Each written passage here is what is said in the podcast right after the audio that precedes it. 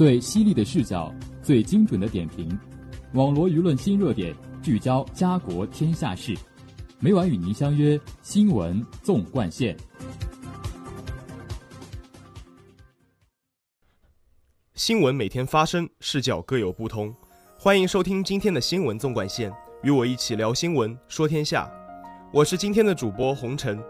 今天由我为大家带来政治、经济、军事新闻。下面就让我们聚焦今天的资讯。国家主席习近平二十九号在人民大会堂会见奥地利总理库尔茨。习近平指出，中方高度重视发展中澳关系，两国友好战略伙伴关系不断得到充实，中澳合作潜力巨大，前景广阔。双方要坚持平等相待、相互尊重，不断将双边关系推向新高度。要为加强两国人文交流搭建更多平台，促进两国民心相通。中方欢迎澳方积极参加共建“一带一路”和“十六加一”合作，赞赏澳方对中国投资展现的开放姿态，欢迎奥地利企业抓住中国新一轮扩大开放带来的机遇。习近平强调，在世界不稳定、不确定性情况增加下。国际社会需要更多的稳定因素。中方重视欧洲的地位和作用，中欧之间在重大问题上没有根本利益冲突，加强合作最符合双方共同利益。希望澳方继续发挥影响，积极支持并推动中欧关系向前发展。库尔茨祝贺中国成功举办了第二届“一带一路”国际合作高峰论坛，祝贺中华人民共和国成立七十周年，并表示中国为世界和平稳定做了重大贡献。中国经济保持发展对世界有利。奥地利把中国视作战略伙伴，致力于加强同中国的战略关系。我就任奥地利总理一年以来三次访问中国，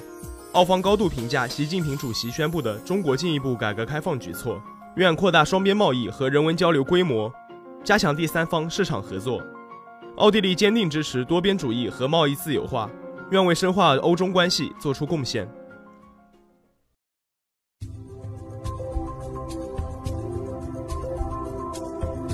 您现在收听的是《新闻纵贯线》。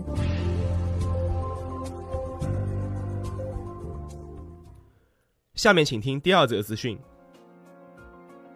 在国家卫健委二十九号举行的新闻发布会上，国家卫健委疾控局副局长张勇指出，二零一八年全国儿童青少年总体近视率为百分之五十三点六，其中六岁儿童为百分之十四点五，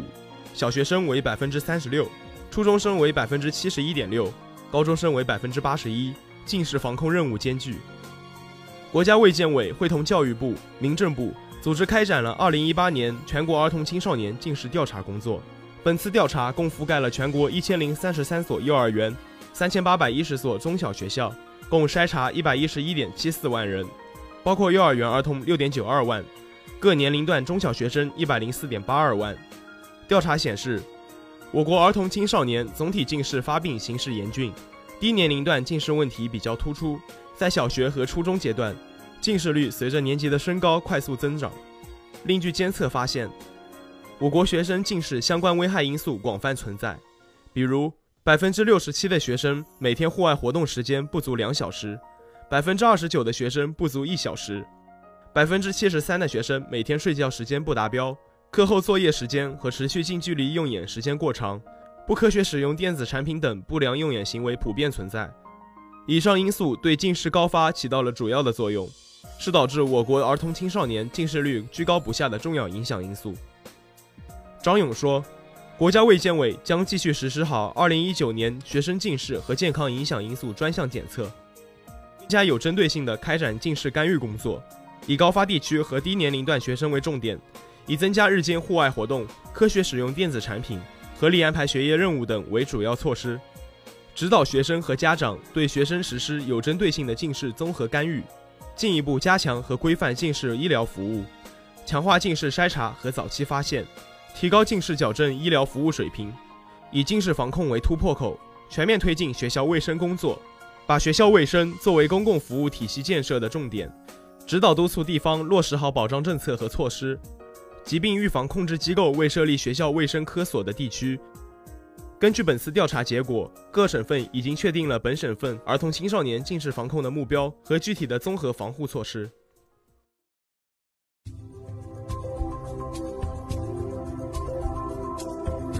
您现在收听的是新闻纵贯线。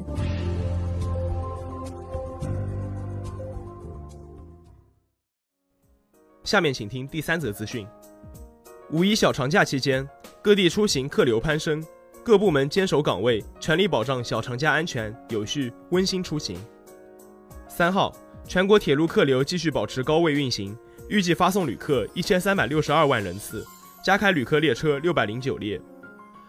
为满足旅客五一假期出游需求，铁路部门增加运输能力，助力便捷出行。中国铁路西安局集团公司。加开去往平遥古城、华山等重点景区方向的高铁列车四十四列，西安至华山间每天有超过一百列动车组列车往返。武汉局集团公司通过互联网大数据分析，及时掌握旅客出行需求，增开了多趟去往麻城、宜昌等方向的短途动车组列车。五一小长假期间，探亲、旅游、学生等客流叠加，为给旅客创造平安有序的出行环境。对辖区内电气化铁路供电线路展开全面检查，重点排查铁路铁塔，重点排查铁路铁塔附属设施、电气设备安全隐患，确保线路稳定运行。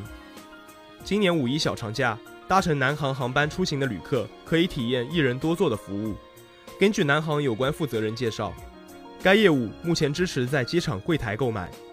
旅客抵达机场后可以向工作人员提出需求。工作人员将根据飞机座位剩余情况决定是否售卖，因此不会影响其余旅客正常购票选座。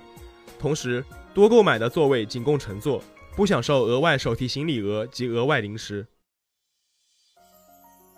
节目的最后，让我们来关注一下明后两天的天气情况。明天是五月六号，星期一，多云转晴，十四至二十三摄氏度。后天是五月七号，星期二，小雨，十四至二十一摄氏度。网络新闻热点，评述潮流事件。